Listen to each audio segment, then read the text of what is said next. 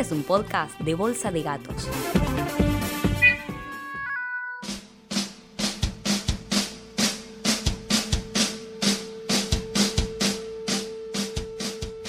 Bienvenidos a Teatro en Criollo, el podcast que te cuenta las obras de teatro más famosas rapidito y en criollo. Seguí este y otros podcasts de Bolsa de Gatos en nuestro Instagram, arroba bolsa de gatos RLO.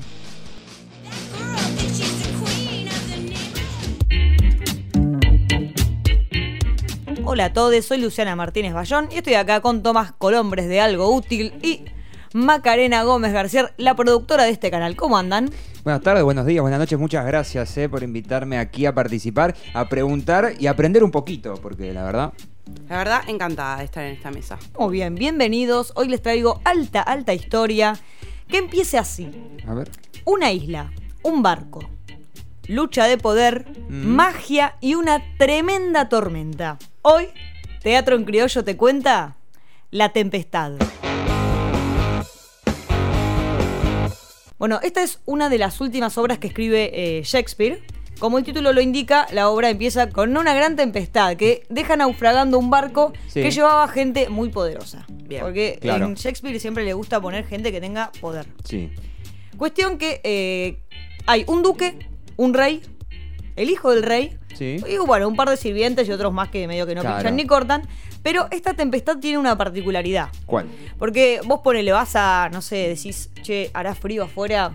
Ah, hoy, hoy salgo en barco, Sí. ¿no? Co- Cosa de todos los días. Claro, Decís, todos che, los hoy me voy a tomar un barco. Claro, me cruzo el charco, me voy para Uruguay. Claro, ponele. ¿Y qué haces? El clima. Sí. Seguías el clima. Claro, en Google. En Google. Bueno, ahí no había Google, No. pero igual, lamentablemente, era impredecible esta tormenta para cualquier eh, meteorólogo, porque no fue una catástrofe natural, sino que esta tormenta fue generada por las órdenes de un tipo repoderoso, revengativo y recaliente. Bolsonaro.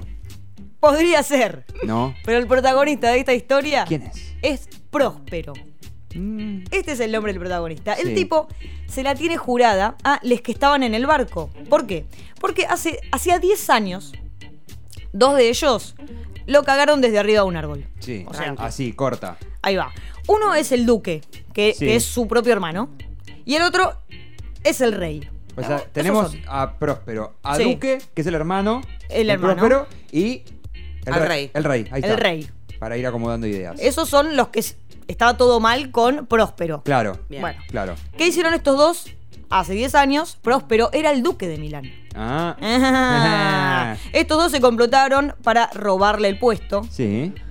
y lo acusaron, porque resulta que este próspero era hechicero. Mm, claro. Lo acusaron de magia negra. Entonces hicieron que lo mandaran a él y a la hija a una isla lejana. La hija la, la invocaron De ahí por de rebote, ¿no? Y sí, porque no tenía con quién, con quién ir y dijo, bueno, eh, me, la llevo, ¿qué va a hacer? está Ahí bien. va. Cuestión que Sí. así, eh, de esta manera, el hermano que hizo usurpó el trono y se convirtió en el duque. Claro. Hermoso, duqui. ¿no? Se convirtió, claro, en el Duki. Eh, así que, bueno, imagínate que hace mucho tiempo que este tipo se la tiene rejurada, que está recaliente, y aprovecha la oportunidad cuando se entera de que estos dos andaban naufragando en barquitos cerca de su isla, de la isla en la que lo habían dejado. Claro. Entonces, ¿qué hace? Dice, ahora van a ver. Manda una tempestad, vuelve así medio loco el barco con la tempestad y hace Sí. que lleguen a la isla, estos, estos dos y todos los que estaban, separados y perdidos. Sí. Esa es como, así empieza como la venganza. Bueno, como vemos, este próspero no era ningún pobrecito. Yo entiendo que le habían usurpado el trono, todo, pero no, no era ningún boludito. Más bien, era un europeo súper pensante. Digo, se llamaba Próspero. Como que ya el nombre te lo está diciendo. Pero volvamos al momento en el que el tipo lo habían rajado del trono, ¿no? Sí. Y lo habían dejado en la isla. ¿Qué hizo Próspero? Llegó a la isla y se autodeclaró el capo de la isla. Y sí, claro. Él quería Claro. ser duque de la isla. Exactamente. Claro. ¿Cómo puede haber hecho para hacer eso? Bueno, por la fuerza, ¿no? Como al mejor estilo Cristóbal Colón. Claro. Esclavizó a los habitantes que había, que eran dos. O sea, eran solo dos. Ni, ni siquiera podía negociar con dos personas. Claro. Ni siquiera eran Ah. personas. Bueno, había uno que sí era una persona. Uno era un espíritu. Un espíritu. Sí. ¿Era persona o espíritu? Ariel era un espíritu Ok. que era bastante botón, digamos, porque bueno, él lo esclavizó, ¿no? Y Claro. era, era el, el típico esclavo botón, el compañero que decís, es necesario que seas tan botón si igual vas a cobrar lo mismo. Bueno, obedece sin chistar las órdenes. Pero porque, bueno, resulta que Sí. cuando Próspero llegó a la isla, a, a este espíritu Ariel, lo liberó de un hechizo. ¿Y qué le dijo? Le dijo, bueno, mira, vos me debes algo, sé mi esclavo. O sea, se le pasa prometiéndole la libertad a cambio de que sea su, su esclavo. Claro. What? Es, como si. ¿Qué? Paradoja. No, vas a- no, no tiene sentido. Bueno, pobrecito. Es como la gente que sigue votando a Macri, podríamos decir. Exactamente. Claro, Este, este Ariel es como, es como un macrista. Claro. No arrepentido. El otro esclavo se llama Caliban. Caliban. Es sí. un ser monstruoso, deforme y salvaje que tiene poderes mágicos y que este sí se queja de su condición de esclavo. Ah, Porque este gusta. se da cuenta que eh, esto, Claro. no, esto no está nada bien. dice. Básicamente que Claro. lo están cagando.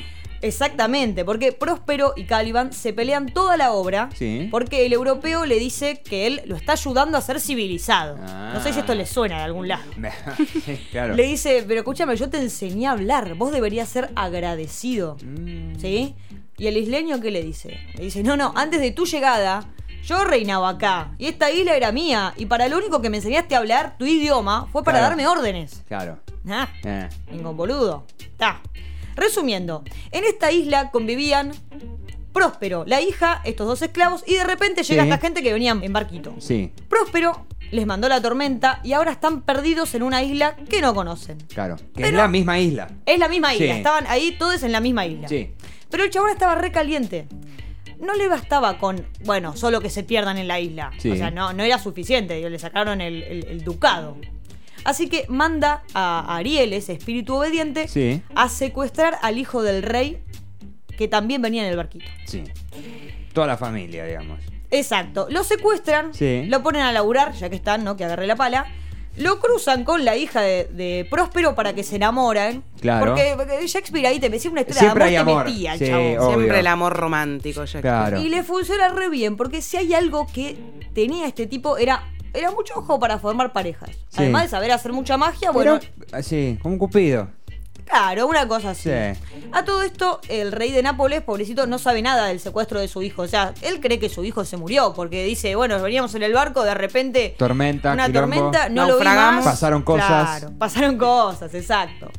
Cuestión que eh, todos los demás que venían andan deambulando por la isla y se la pasan complotando eh, unes contra otros. Claro. Es, es- es como, bueno, Típico de la nobleza, ¿no? exactamente. Mientras tanto, Próspero se la pasa jugando a tirarle algunas magias, así como para confundirles y que enloquezcan un toque.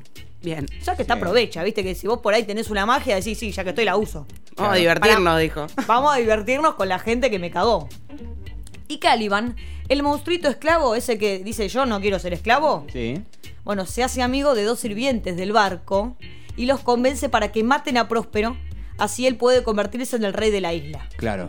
Viste que a mí- acá era todo por las buenas. claro, Obvio. Siempre todo, mucha charlita, Claro. ¿no? Como buena onda. Claro, Apostaban, democracia. apostaban al diálogo, ¿no? Sí, claro. Se podría decir. Como el gobierno. Claro. Pero Ariel, el esclavo botón, escucha Sí. todo y se lo buchonea a su amo, porque viste cómo es. Y o botón. sea, tiene el, el estómago resfriado. Sí. Eh, y este, el amo estaba ahí ocupado porque estaba preparando una, una fiesta para la unión oficial entre la hija y el, y el secuestrado, básicamente. Eh, sí, ya se iban a casar. Fue, fue como. Claro, ya muy rápido Es todo. intenso, Sí. es intenso. Shakespeare es así. Cuestión que, como el plan para matar a Próspero, bueno, era malísimo, era un plan muy trucho, los sirvientes eran bastante, bastante pelotudos, Sí. fracasa el toque, y la ceremonia de estos dos eh, tortolitos sigue adelante. Próspero, ¿qué hace? Sigue tirando magia. El chabón tira Sí. magia toda la obra y hace que todos los demás que vinieron en el barco y andan ahí perdidos por la isla se encuentran en la fiesta.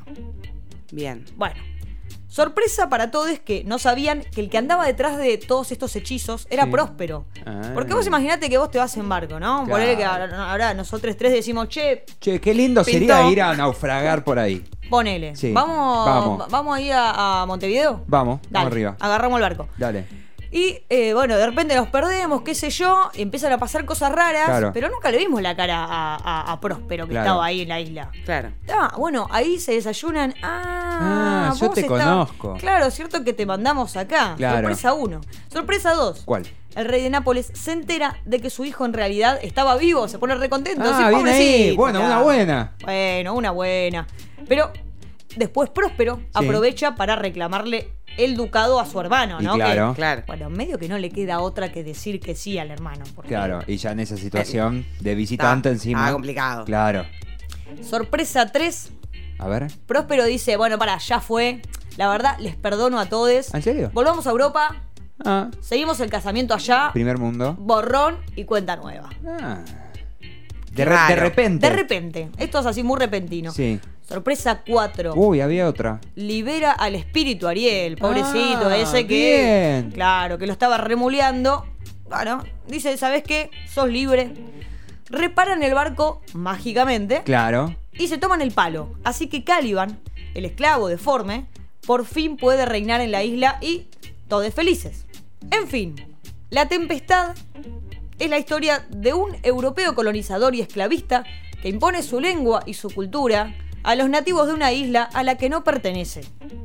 Pero como la historia es eurocentrista y la escriben los que ganan, vemos al oprimido como un monstruo y al opresor como un héroe. Y ese es mi pie para retirarme.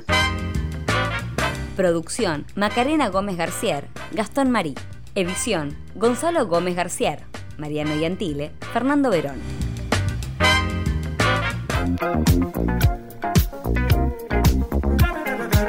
Seguinos en Instagram como arroba bolsa de gatos RLO. Si querés grabar tu podcast, escribinos a info arroba.